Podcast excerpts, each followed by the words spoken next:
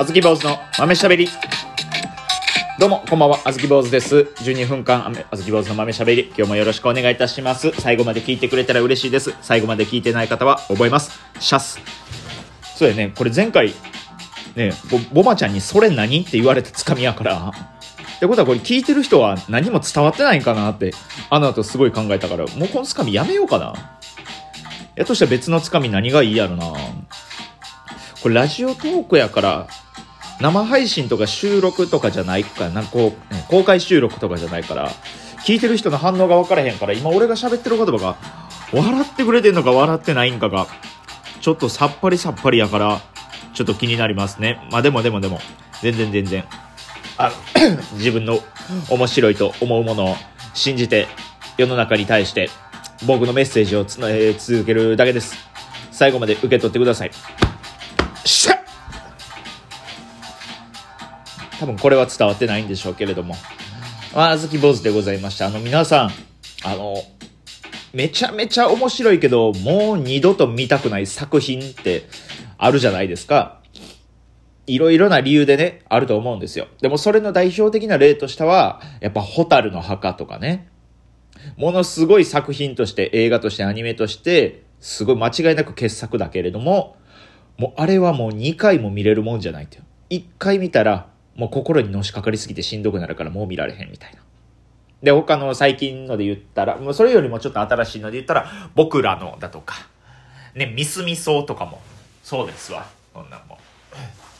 そのあたりがね、やっぱ面白いけど、もう2回も見たくないっていう、そういう作品だと思うんですけど、ちょっとあずき坊主最近、それの一番新しいやつにちょっと出会ってしまいましてね。まあ、あの、なんていうんですかね、そういうのって俗にこう、うつ展開って言うじゃないですか。もう、そういうのって見た後って、もう本当にもう、ね、ソファーやったらソファーに座って、もう限界まで背もたれに倒れ込んで、天井見上げて、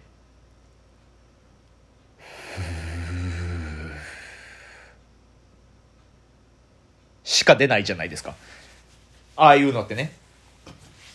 ものすごい落ち込むじゃないですか。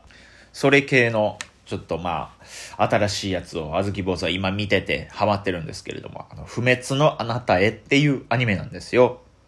多分タイトルだけ見て、ここ聞きに来てくれた方は知ってる方もいらっしゃると思うんですけど、改めて知らない方のためにね、ちゃんとお話しさせてもらいます。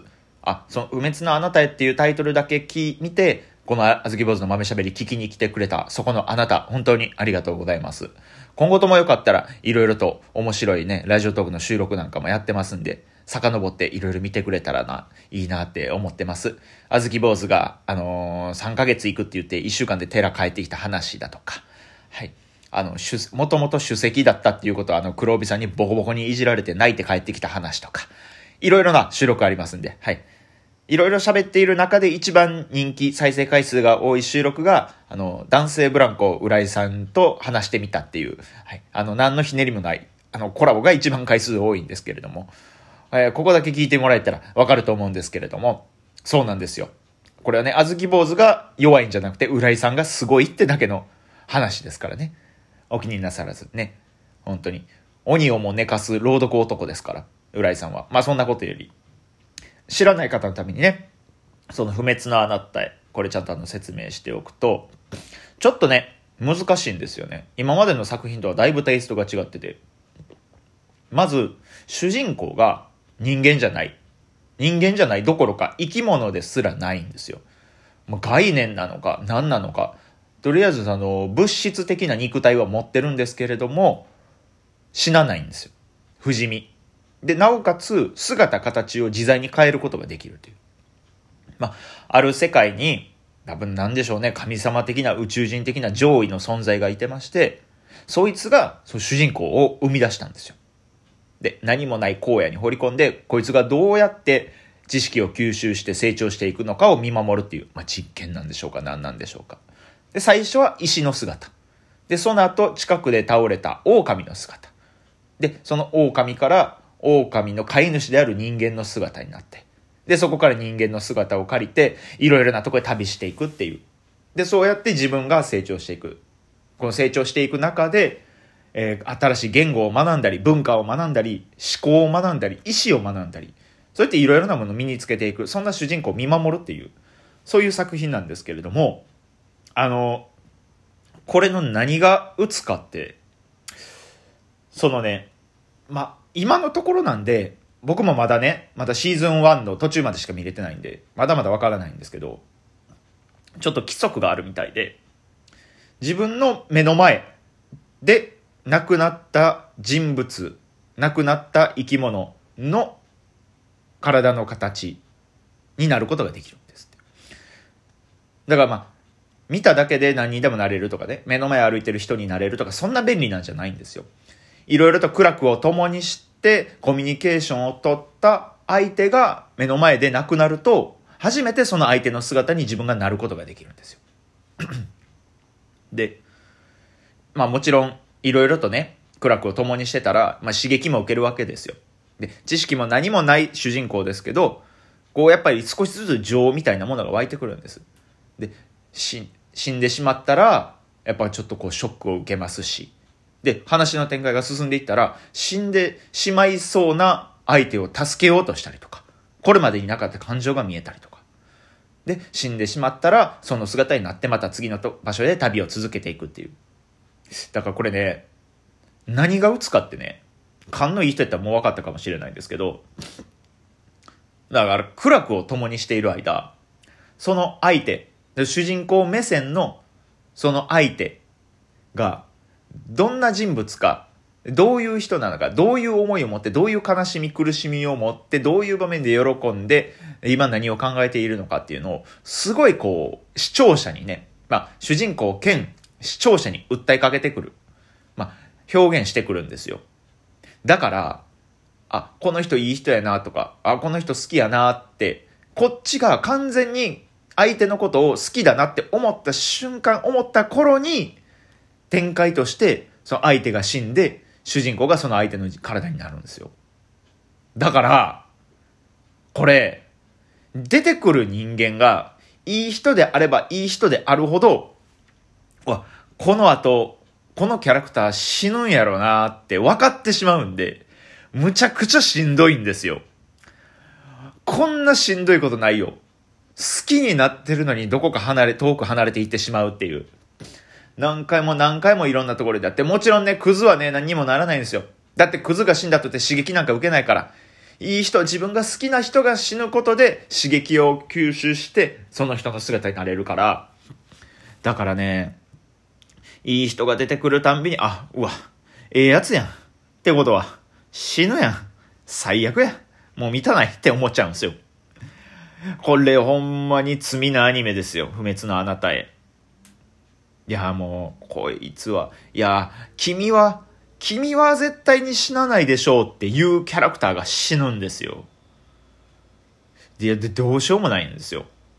で、やっぱその後何が辛いって、そのキャラクターが死んだらそのキャラクターの姿に主人公がなるんですけど、もちろん姿形を真似ているだけで、ね、中身は全然違うんですよ。なんだったら目はちょっとまあ真っ黒というかね、まあ、瞳孔を開いてるというか、なんか生きてる人間の目じゃない目をしてて、そうやってすごいドライな表情を見せてくる。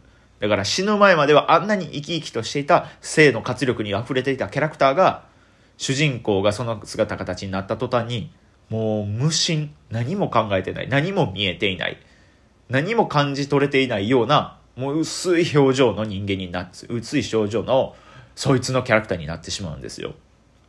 見てられへん。ほんま。見てられへん。なんなん？なんでこんなアニメ作るん？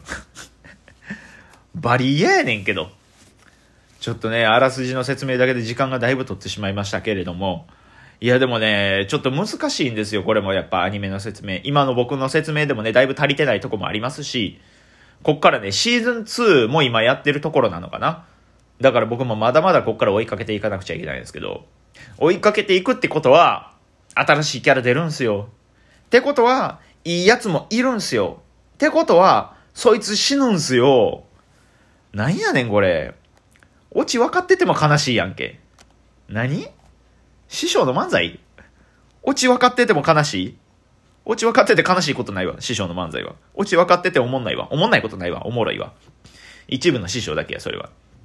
いや、だからね、もう辛いのよ、ほんまに。あれを最後まで見切るなんかようやれへんわ、あんなんも。いや、そらね、なんかものすごい人間の深いというか、こう、人の感情みたいなのをこう揺り動かす、そういう描写がたくさんあって、あ、これを考えてる人、これ作ってる人って、すごいアニメのキャラクターの見せ方とか研究してはるんやろなって、なんとなく思うんですよ。でもね、やっぱこう、そういうところを見てて、で、ほんでまた次の話見に行くんですよ。で、これがまたオープニングな、オープニングが宇多田ヒカルなんですよ。宇多田ヒカルの声って、なんかもう涙出る声じゃないですか。ね。F 分の揺らぎでしたっけ？ね。シャープ F 分の揺らぎなんか生き物が心地いいと感じる周波数を宇多田ヒカルは天然で出せてるっていう。F 分の1の揺らぎでしたっけ？もう、揺らぐな、そんなん。そっちが揺らいだらこっちも揺らぐから。ほんで泣いてまうから。もうしんどい、あれは。まあ、見るけどね、おもろいから。絶対最後まで見るけどね。皆さんもよかったそういう鬱アニメあったら教えてください。まあ、見ませんけれどもね、絶対に。あ、みことちゃんからね、メッセージもいただいてます。ありがとうございます。手品の T もあるのは意外でした。T の極みの話。今日は、お笑いランドで初めて見たんですけど、個性強くて面白かったし、手品めっちゃすごかったです。アンケートで後半ブラックの良かった人に T の極みさん書きました。あ、ありがとう。T にしっかり伝えておくわ。まあでも T もね、今こうやって R1 グランプリのためにこう日本に帰国してるわけやから、僕がリビングでそう不滅のあなたへを見てたら、気持ちもね、落ち込ませることができて、R はなし引っ張れるってことか。ありやな。いやいやいやいやいやいや。ありました。